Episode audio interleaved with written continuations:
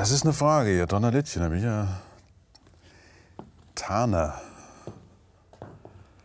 Es gibt eine Frage von Tana, das ist ein türkisch-arabischer Vorname. Die Frage ist auch, das Universum breitet sich aus. Theoretisch müsste das dann auch für uns gelten, als Teil davon. Driften die Planeten da nicht auseinander? Theoretisch müsste es ja dann sogar bald kälter werden auf der Erde. Also das ist die eine Frage, die, die also fangen wir gleich an, du hast völlig recht. Das Universum, oder Sie haben völlig recht, das Universum breitet sich aus, das wissen wir. Woher wissen wir das? Wir wissen es, weil wir seit fast 100 Jahren, gut, nicht ganz, seit 90 Jahren, beobachten, dass entferntere Galaxien sich schneller von uns entfernen als die nahen Galaxien.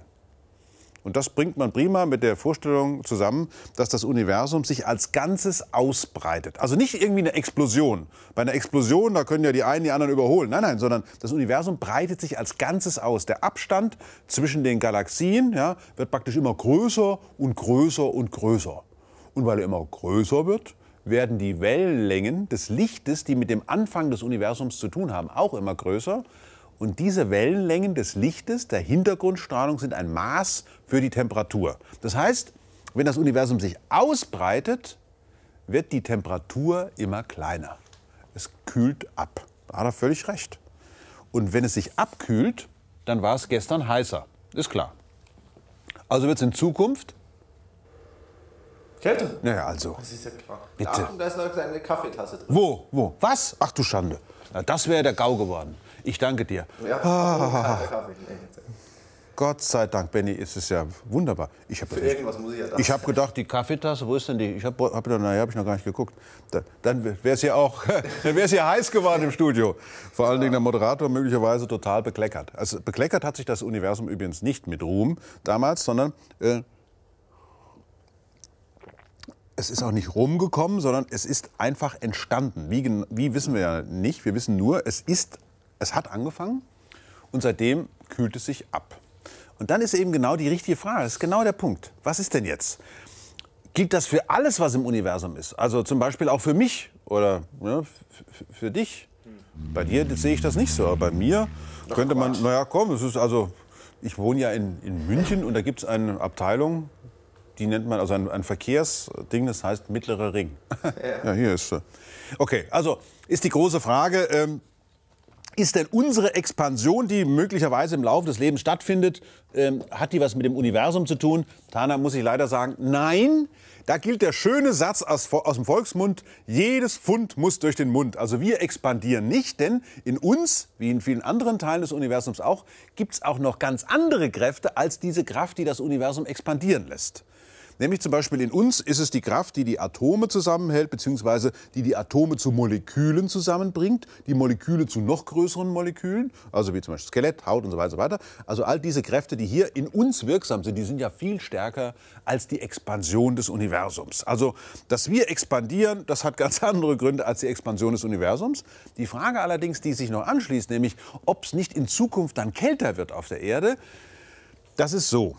Die allmähliche Abkühlung des Universums, die ist ja sehr langsam. Also wir reden hier von Milliarden Jahren. Also als das Universum noch, heute hat das Universum eine Temperatur von 2,7 Kelvin, also ungefähr minus 271 Grad Celsius. Vor einigen Milliarden Jahren hatte das Universum eine Temperatur von 5 Grad, also von 5 Kelvin. Ja, also man sieht, diese Abkühlung des Universums ist heutzutage extrem langsam und die Temperatur der Erde, die wird vor allen Dingen bestimmt durch den Kernfusionsreaktor, der 150 Millionen Kilometer von uns entfernt ist. Das ist die Sonne. Die hat eine Oberflächentemperatur von 6, annähernd 6000 Kelvin. Sie bestrahlt die Erde. Auf der Erde gibt es einen Treibhauseffekt und der führt dazu, dass die Erde eben nicht minus 18 Grad kalt ist. Wenn die Erde nämlich keine Atmosphäre hätte, würde sie die Energie der Sonne ja zurückstrahlen. Da hätte sie minus 18 Grad Celsius. ja, das ist schon schweinekalt. Nee, sie hat eine mittlere Temperatur von 15 Grad plus. Und das hat mit der Atmosphäre zu tun, mit dem Treibhauseffekt. Also unsere Temperatur ist weit weg von der mittleren Temperatur des Universums. Und wenn es eine globale Erwärmung geben sollte, und die gibt es, wie wir alle aus den Daten wissen, jawohl, die gibt es, dann, hat, dann können wir nicht hoffen, dass die allmähliche Abkühlung des Universums dazu führen wird, uns aus diesem Schlamassel rauszubringen. Also so viel zu dieser Frage. Also die Zukunft des Universums sieht eigentlich für die Erde sehr rosig aus, wenn wir es schaffen, nämlich schaffen, den Treibhauseffekt einzuschränken und nicht weiter Treibhausgase in die Atmosphäre zu jagen, dann wird es auf der Erde auch nicht so warm. Dann kann das Universum noch ein paar hundert Gigajahre vor sich hin expandieren. Da brauchen wir uns keine Gedanken drum zu machen. Das Universum ist uns praktisch wohlgesonnen uns Menschen. Und wenn wir dann noch auf unsere Linie achten, ist es umso besser. Eine andere Frage, die ebenfalls also den Rand des Universums betrifft, also da, wo das Universum sich hinaus ausbreitet, äh, die hat der Michael K. Äh, aufgeschrieben, produziert das Universum an seinem Rand eigentlich neue Materie oder ist die Summe der bestehenden Materie noch das Ergebnis des Urknalls? Wenn ja, entfernt sich diese bestehende Materie mit Ausdehnen des Ur Universums bis ins Unendliche voneinander? Auch eine Hammerfrage. Also in unserem Sonnensystem, nochmal, wirkt die Sonne und hält die Planeten auf ihren Bahnen. In uns wirken Kräfte, die halten die Atome und die Moleküle fest. Wunderbar. So weit, so gut. Es gibt aber offenbar ja etwas, was das Universum auseinandertreibt. Wenn jetzt zum Beispiel es tatsächlich so wäre, wie diese Frage andeutet, also dass das Universum am Rand, nur an seinem Rand, Materie erzeugt, also aus dem Nichts heraus erzeugt, dann würde man verstehen, in der Tat verstehen können, warum das Universum expandiert. Weil nämlich die Materie am Rand das Universum quasi zu sich zieht. Nur es gibt überhaupt keinen Hinweis darauf, dass das Universum an seinem Rand, den wir gar nicht kennen, nämlich äh, irgendwelche Materie erzeugt. Was wir sehen ist, dass das Universum expandiert und sogar beschleunigt expandiert. Nur am Rand des Universums gibt es keine Entstehung von Materie. Das ist eine ganz alte Idee, dass nämlich das Universum aus sich heraus praktisch überall so ein bisschen Materie entstehen lässt. Das gehört zur sogenannten alten Steady-State-Theorie. Das war die Theorie, die in den, dem 20. Jahrhundert als allererste erdacht worden ist. Da konnte man sich nämlich nicht vorstellen, dass das Universum als Ganzes eine Dynamik zeigt, also sich irgendwie ausbreitet. Ja, wohin denn auch? Da ist ja kein Platz mehr. Ist ja eine schöne Frage. Erstens, was war vor dem Anfang? Zweitens, wo hinein breitet sich denn das Universum aus? Woher soll man denn das wissen? Können wir Physiker gar nicht wissen. Und deswegen hatte man sich überlegt, ähm, ja, das Universum war schon immer und das, was wir da beobachten, das hat eher was damit zu tun, dass das Universum aus sich heraus Materie erzeugt. Und in der Tat war einer der Verfechter dieser sogenannten Steady-State-Theorie, wo also Materie hier und da und dort entsteht, auch der Begründer des Begriffs des Urknalls. Fred Hoyle nämlich hat in einer berühmten Radiosendung gesagt, ja, da gibt es noch so eine andere Theorie, aber die wollen ja das Universum ja aus so einem Big Bang herausmachen. Also eigentlich ist der Begriff des Big Bang sowas wie eine verhohene Piepelung einer physikalischen Theorie, die sich aber inzwischen als die viel bessere herausgestellt hat. Von Steady State spricht niemand mehr. Aber wenn das dann so ist, dass also keine neue Materie im Universum mehr entsteht, da ist die Frage nämlich genau richtig.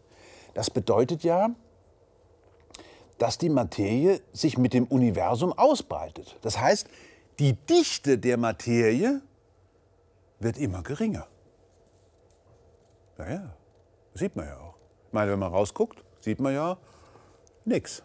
Also heutzutage, das Universum ist, wenn diese Modelle vom Urknall stimmen, ist das Universum 13,82 Milliarden Jahre alt. Man achte übrigens, ich habe früher immer behauptet, es wäre 13,7 Milliarden Jahre.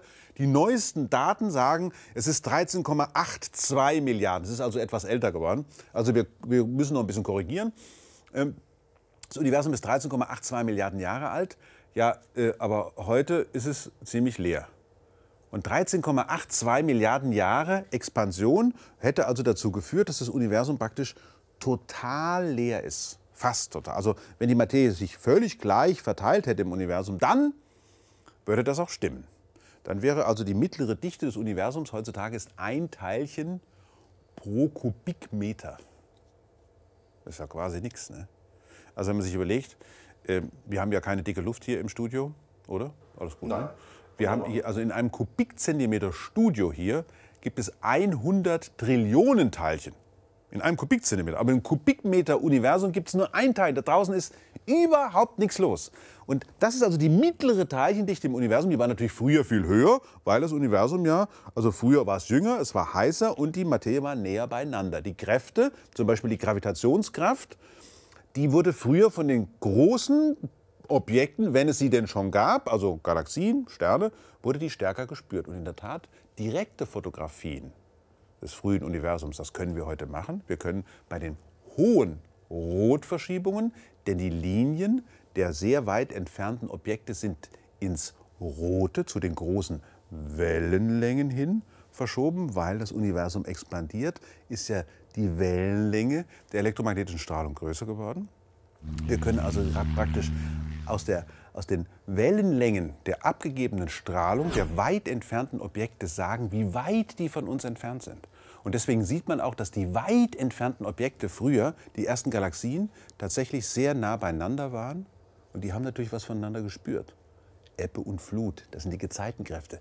Die wirken auch, die Gezeitenkräfte zwischen Galaxien. Das heißt, die ziehen sich an, die verscheren sich. Und da bin ich bei dem Punkt angekommen. Es gibt ja Galaxien. Aber vorher habe ich doch gesagt, die mittlere Dichte des Universums ist ein Teilchen pro Kubikmeter. Ja, Menschenskinder. Ja, das Universum ist eben nicht leer. Die Materie im Universum ist eben nicht gleich verteilt. Sondern die Materie ist da stärker verdichtet, wo die Gravitation am Anfang ein bisschen stärker war. Hm. Gravitation ist nämlich immer attraktiv. Gravitation macht immer Bella Figura. Das ist die einzige Kraft, die immer anziehend ist. Und wenn am Anfang im Universum an einer einzigen Stelle nur vielleicht oder ein paar die Dichte ein bisschen höher gewesen ist, dann war die Gravitation dort stärker und die andere Materie ist dahin geflossen, wo die Gravitation stärker war. Das sind wir wieder bei dem Zins- und Zinseszinseffekt, den wir alle kennen oder auch nicht, je nachdem, wie viel Kapital man hat.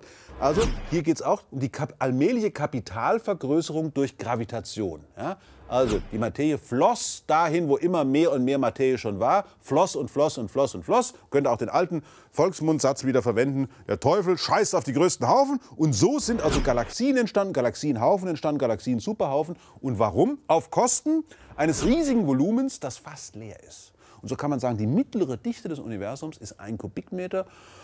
Aber zum Beispiel die mittlere Dichte von uns Menschen ist natürlich viel höher. Die mittlere Dichte eines Planeten ist viel höher. Die mittlere Dichte eines Sterns, selbst einer Galaxie ist die noch viel höher. Aber sobald man außerhalb des galaktischen Raumes kommt, kommt man immer näher und näher an diese Gleichgewichtsdichte heran. Ja, und dann war ja noch die Frage, wie das mit dem Unendlich ist. Unendlich ist immer so eine Sache. Also unendlich ist ja viel also vor allen Dingen gegen Ende. Also wenn man jetzt mal so loszählt, ne, also eins, zwei hat man noch im Griff, drei, vier, fünf und so weiter. Also wenn man bei den Zahlen mal so loslegt, dann kommt man bei 1000 an, irgendwann bei 10.000, bei 100.000 und so weiter.